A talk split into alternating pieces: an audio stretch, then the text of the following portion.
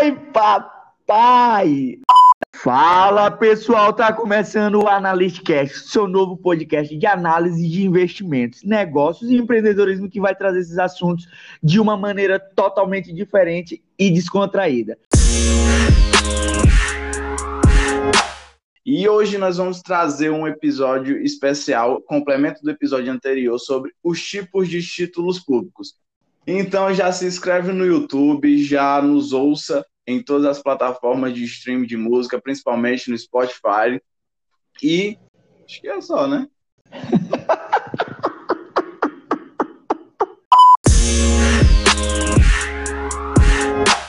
E para completar esse episódio especial, a gente nada mais vai falar sobre os tipos de títulos públicos. Antes, a gente falou o que era renda fixa, a gente também disse quais eram os títulos públicos dessas rendas fixas, e agora a gente vai falar quais são eles. O primeiro, a gente começa falando sobre o Tesouro Selic, é, que nada mais é que a antiga letra do Tesouro Nacional. Ele é um título público pós-fixado, inclusive ele é uma boa, uma, na verdade, uma ótima alternativa para quem precisa resgatar dinheiro, tipo, a qualquer momento, porque ele não vai ter oscilação negativa. Como o Cassiano já mencionou, o Tesouro Selic, ele acompanha a taxa de juros básica da economia, ou seja, a taxa Selic.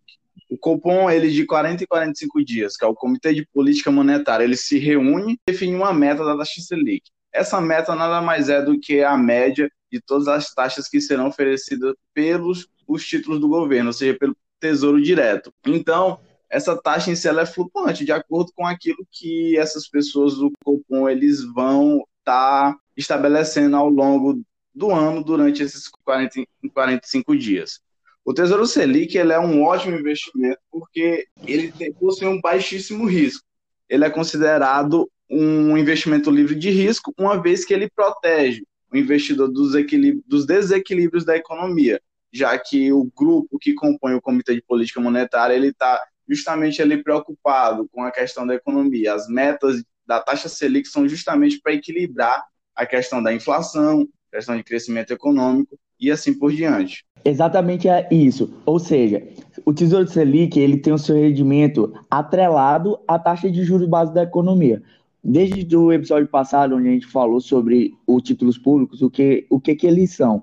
Eles são atrelados ao governo. Ou seja, se o governo quebra, que é quase impossível, que isso fique claro, não é impossível, não tem a tendência que isso irá acontecer. E para quem tem uma boa reserva de emergência e, e, quer contar com uma boa rentabilidade, acaba que o Tesouro Selic ele se torna a melhor opção para quem possui já. Por isso que a gente falou antes, ter uma reserva de emergência é você ter o começo de um investimento. Então, por isso que o Tesouro Selic ele se torna uma, das melhores, uma das melhores escolhas nos títulos públicos. Falando aí, Cassiano, eu lembrei de um episódio de Billions que eu assisti recentemente, onde o Bob, que é, que é um dos principais personagens, ele fala sobre a questão do governo. Fala que no governo não se tem riscos.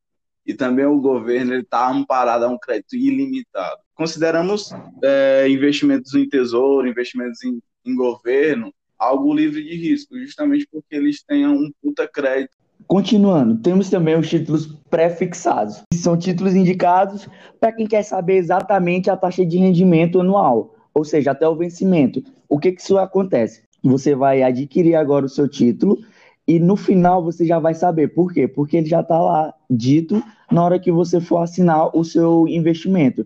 Você não vai ficar sujeito a nenhum tipo de variação de taxa, desde que você deixe o título investido. Se você for retirar ele antes, que fique claro, você não vai tirar ele, na, por exemplo, ah, mas daqui a seis meses era para eu ter isso. Não, mas você não vai tirar porque ele não completou todo o ciclo de investimento que você fez.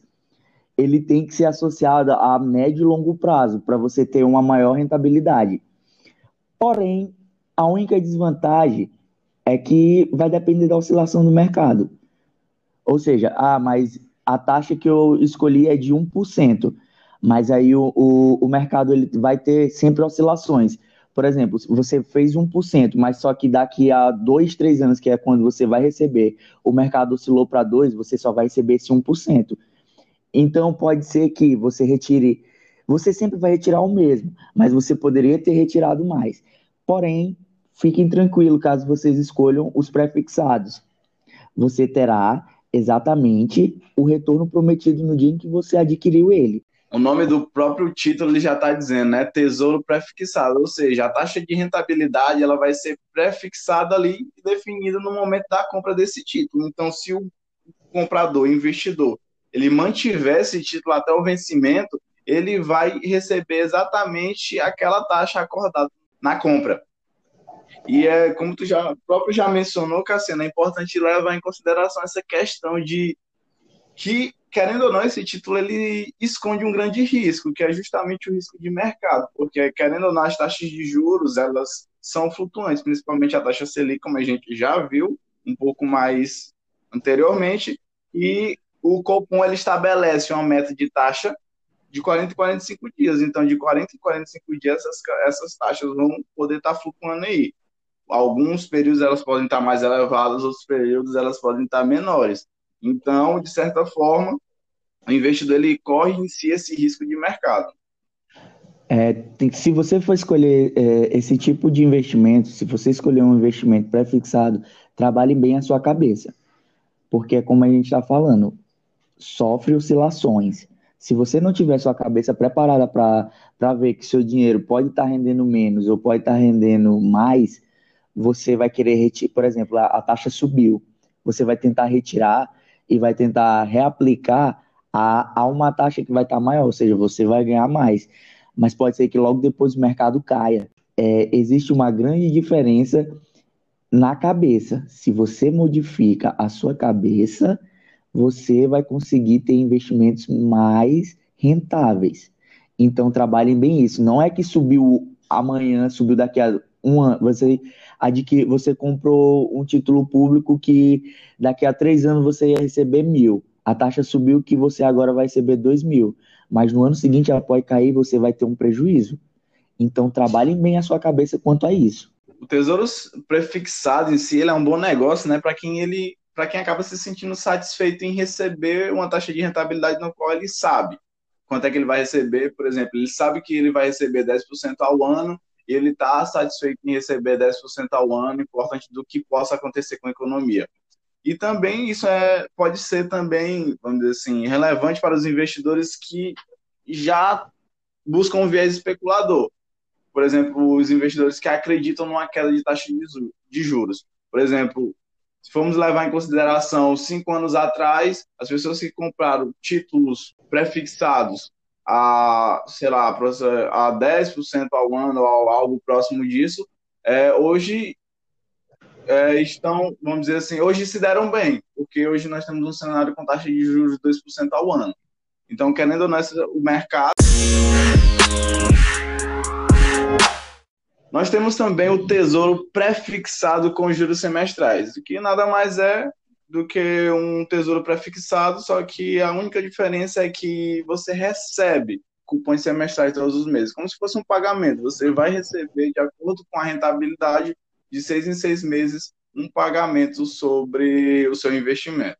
E dando continuidade, temos agora também o Tesouro IPCA+, que também são títulos pós-fixados disponíveis para negociação que o governo nos deu.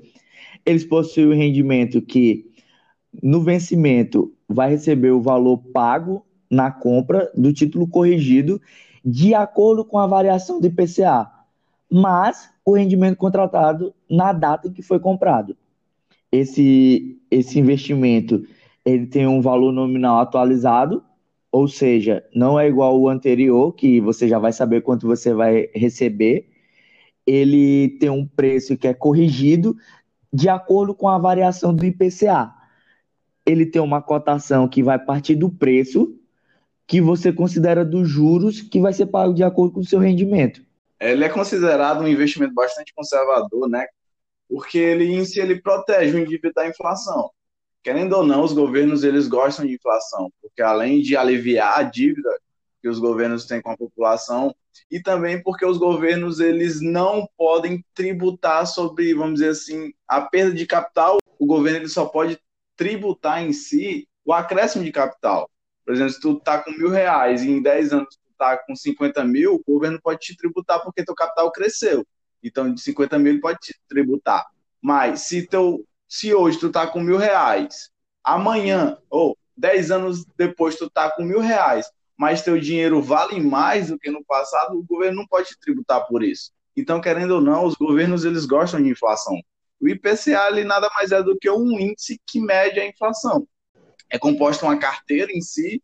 É, o IBGE estipula uma carteira de vamos supor de consumo, de gastos, e a partir dessa carteira é calculada é, o IPCA, que é uma porcentagem a partir do aumento dos preços de vários setores de consumo. Ele proporciona uma rentabilidade real, ou seja, como o Juninho falou, ele vai te dar de acordo com que o dinheiro valha. Ele é considerado por, por os investidores mais conservadores justamente por conta disso, é um prazo muito longo, ou seja, você vai lá para comprar algo de médio e longo prazo, ou seja, você vai lá para ter uma aposentadoria melhor, ou vamos supor, você daqui a 10, 15 anos quer comprar uma casa, você vai dar uma entrada boa, isso influencia justamente na sua parcela.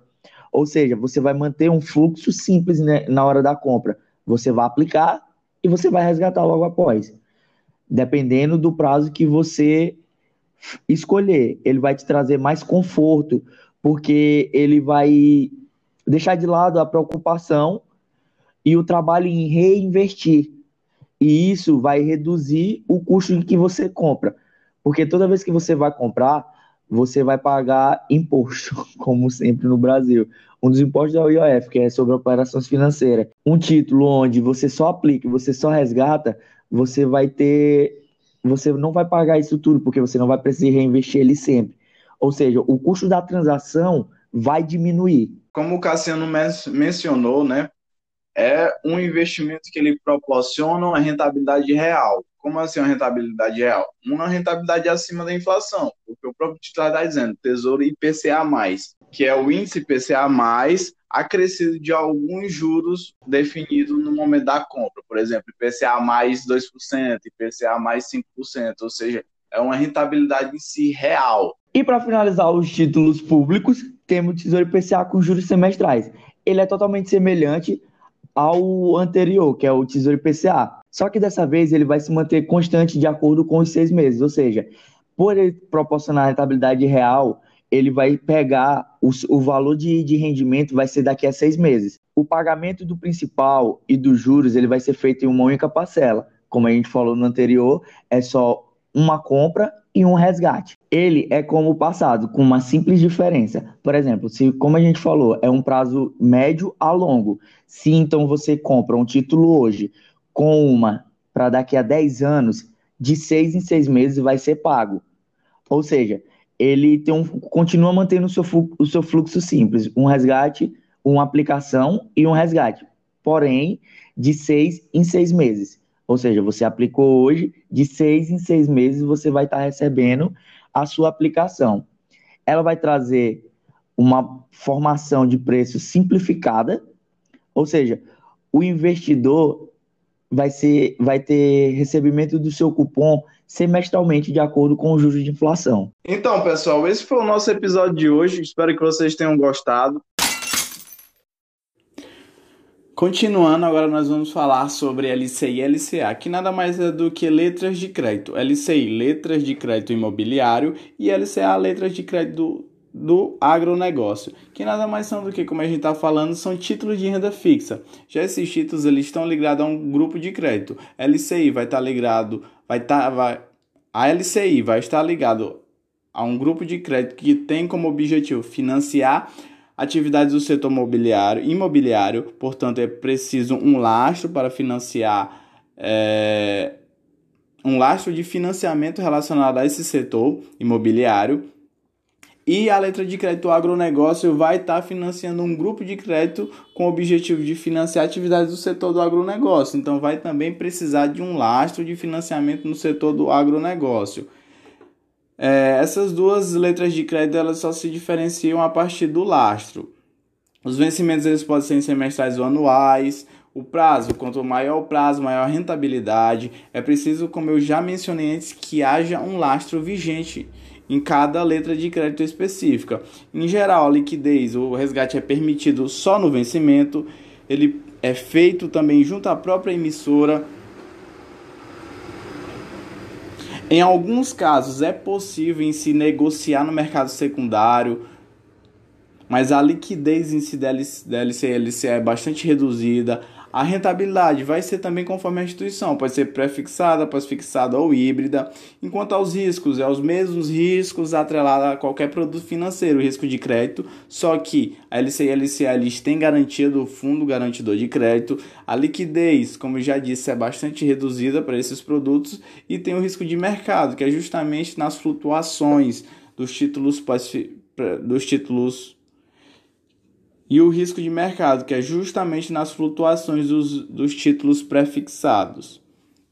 A tributação. E esses produtos financeiros eles são conhecidos mais por pessoas físicas justamente devido à questão da isenção de imposto de renda e incidência de IOF sobre pessoas físicas.